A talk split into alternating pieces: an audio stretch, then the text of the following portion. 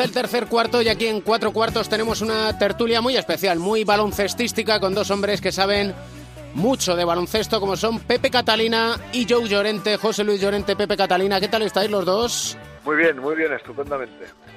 Muy bien. Y queremos hablar al hilo de la charla que hemos mantenido con una de nuestras estrellas de esta Liga ACB como Marco Popovich del Montaquit Fuenlabrada en la necesidad de que haya equipos como el Fuenlabrada, como el Obradoiro, como el Tenerife, la clase media que podríamos denominar del baloncesto para su crecimiento. Bueno, yo creo que es que Marco Popovich es clase clase alta, ¿no? es un fenómeno. Pero bueno, sí, sí, em, todos estos equipos son los que nutren y lo que, los que alimentan una competición, porque son los que hacen posible que las sorpresas eh, salten a menudo. Y también estamos viendo que, que los equipos de Euroliga están sufriendo mucho, eh, mucho para ganar a los, a los equipos de nuestra, de nuestra liga. A mí sí que me gustaría señalar además que últimamente está habiendo partidos muy buenos. ¿eh? Estamos viendo partidos de la liga estupendos. Yo creo que es otro baloncesto un poco diferente de la Euroliga, que es un baloncesto más duro, eh, con más choque y en cambio pues el nuestro pues, es un juego más dinámico, eh, incluso a veces con más eh, con más calidad, ¿no? menos físico si se quiere, pero igual de atractivo. Todo lo que sea que una competición no sea previsible es atractivo y al final sabiendo que las diferencias presupuestarias entre los clubes que, que suelen estar arriba, con los dos que pertenecen al, fútbol por encima de todo, que al final, como digo, en una competición regular acaban imponiéndose, pero que en el trayecto eh, encontremos pues nuevas alternativas, equipos emergentes, equipos que de repente, bueno, pues no se, no se contaba y se esperaba que estuvieran así, es muy positivo. Todo lo que sea, como dice yo, que, que haya cosas sorprendentes, que los eh, de la clase media-baja también tengan sus momentos de gloria, le da mucha riqueza a la competición. Y fíjate que son que hay este año arriba equipos que no tienen gran presupuesto, ¿no? El Obradoiro o el Fonlabrada. Yo te diría que, creo que ellos dos mm, se benefician y bueno, no, no por desviar del tema, pero creo que también es un apunte que puede a veces servir de matiz, es que ellos dos no están jugando competición europea esta temporada y la clase media-baja sufre eh, cuando esto sucede.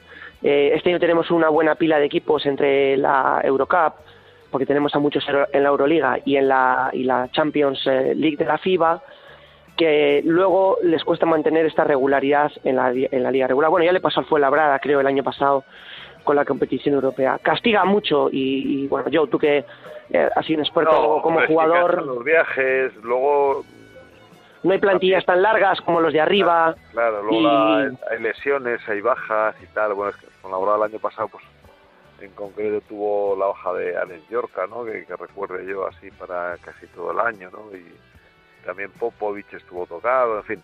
Yo creo que la, sin duda, sin duda es una situación ventajosa. Pero también el otro día comentaba una, un asunto Santabac, que por cierto a mí me encantan las cosas que hice, casi todas llenas de un enorme sentido común y de un gran conocimiento del baloncesto, comentando una, una, opinión de, un, del responsable de, del Gran Canaria, y decía, bueno, es que nosotros no podemos competir con los grandes de Euroliga que tienen mucho más dinero, y Tabak decía, hombre, también a lo mejor podía mirar hacia abajo y compararse también con el Fuenlabrada y estos equipos que tienen muchísimo menos dinero que el propio Gran Canaria, ¿no? Entonces, bueno, el, en una competición siempre ha sido así, siempre será así también. Pero bueno, yo tú también sabes que eso y que, entra un poco a veces del discurso proteccionista y de y de un poco tratar de, darle mérito y exaltar las virtudes que tienen algunos con los recursos que tienen, ¿no? Entonces normalmente es fácil hacerse la comparación. el Gran Canaria yo creo que es el más fronterizo con los de arriba ya desde hace muchos años sin tener el presupuesto de ellos, pero evidentemente el Herbalife Gran Canaria maneja un presupuesto que para sí ya quisieran muchos de los que tienen que luchar por la permanencia. Claro que sí, claro que sí. Pero bueno, yo creo que también lo bonito es eso, ¿no? Lo, y lo, interesante, ¿no? Evidentemente hay equipos que nunca ganarán la liga, pero que, que le puedan le pueden dar chispa a la competición y también eh, son equipos de los que han salido muchos jugadores, ¿no? Eh, yo pienso, por ejemplo, del Fuenlabrada, la cantidad de jugadores que han salido, que han pasado por ahí, que luego han, han acabado en, en equipos, ¿no? De, en equipos eh, de los de arriba, competiciones enormes, ¿no? De hecho, tienen uno incluso que ya es del Barcelona, que es Ronald Smith, que lo tienen en calidad de cedido. O sea, que ahí tienes el último ejemplo de una lista muy larga. Y, una lista muy larga, y además son equipos que nos sirven para una cuestión muy importante en el baloncesto, que es vender. Y hay una competición que antes se vendía sola y que poco a poco hay que venderla más, que es la Copa del Rey. Y estos equipos son los que pueden dar un aliciente más a esa Copa del Rey que viviremos en febrero en, la, en Las Palmas de Gran Canaria.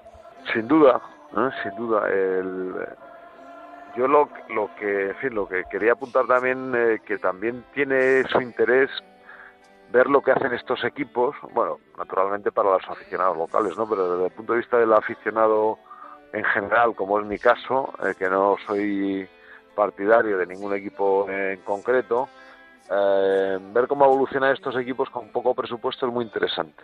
Eh, ver eh, lo que son capaces de hacer y cómo son capaces de sobrevivir un año tras otro, incluso mm, de vez en cuando haciendo grandes competiciones. Y, luego lo que hablabais, eh, por supuesto al hilo de la entrevista que has tenido con Marco Popovich, al hilo de hablar un poco como con, del Fuenlabrada, hay que recuperar aquello que en algún momento se ha perdido también por lo que hablamos de esa falta de identificación, de continuidad en las plantillas, Hombre, la frase es típica, ¿no? Yo la he vivido muchas veces. Hoy voy a ver a este equipo porque viene este jugador. ¿Sabes? Hoy voy a ver al Fuenlabrada de Popovich. Eh, igual que venías antaño a ver al, Caja de Álava de Easy Hollis, al Miñón de Nate Davis, al Loar de Ferrol de la Bodrama. Te quiero decir que está bien que estos equipos que no van a luchar por el campeonato nos ofrezcan jugadores atractivos, interesantes, referentes, que ojalá estén varios años en la plantilla para saber que están ahí y que supongan pues esa motivación cuando vas a, un pabellón, a un campo, te sientas delante de la televisión porque quieres ver a un jugador en concreto, que eso, creo que eso también genera afición. Sí, habitualmente tienen además, bueno, siempre ha ocurrido así, ¿no? En todos los equipos hay tres o cuatro jugadores interesantes que ver, ¿no? En el Fuenlabrada, por ejemplo, está el mexicano Cruz, ¿no? Que a mí me encanta, pues es un tío con muchísima clase, que nunca sabe muy bien lo que va a hacer, que, bueno, que es un jugón, ¿no? Y bueno, siempre, siempre es, eh, por un lado, es muy atractivo para el espectador contemplar los mejores jugadores de cada equipo y luego ver también el desarrollo de las jóvenes incorporaciones de, la liga. Y desde este punto de vista, pues estos equipos son, eh, bueno, pues eh, un condimento muy importante de la salsa de la liga. Y para dar salsa a este cuatro cuartos, para dar la salsa al baloncesto, que mejor que Pepe Catalina y Joe Llorente. Muchísimas gracias a los dos. De nada. Un abrazo.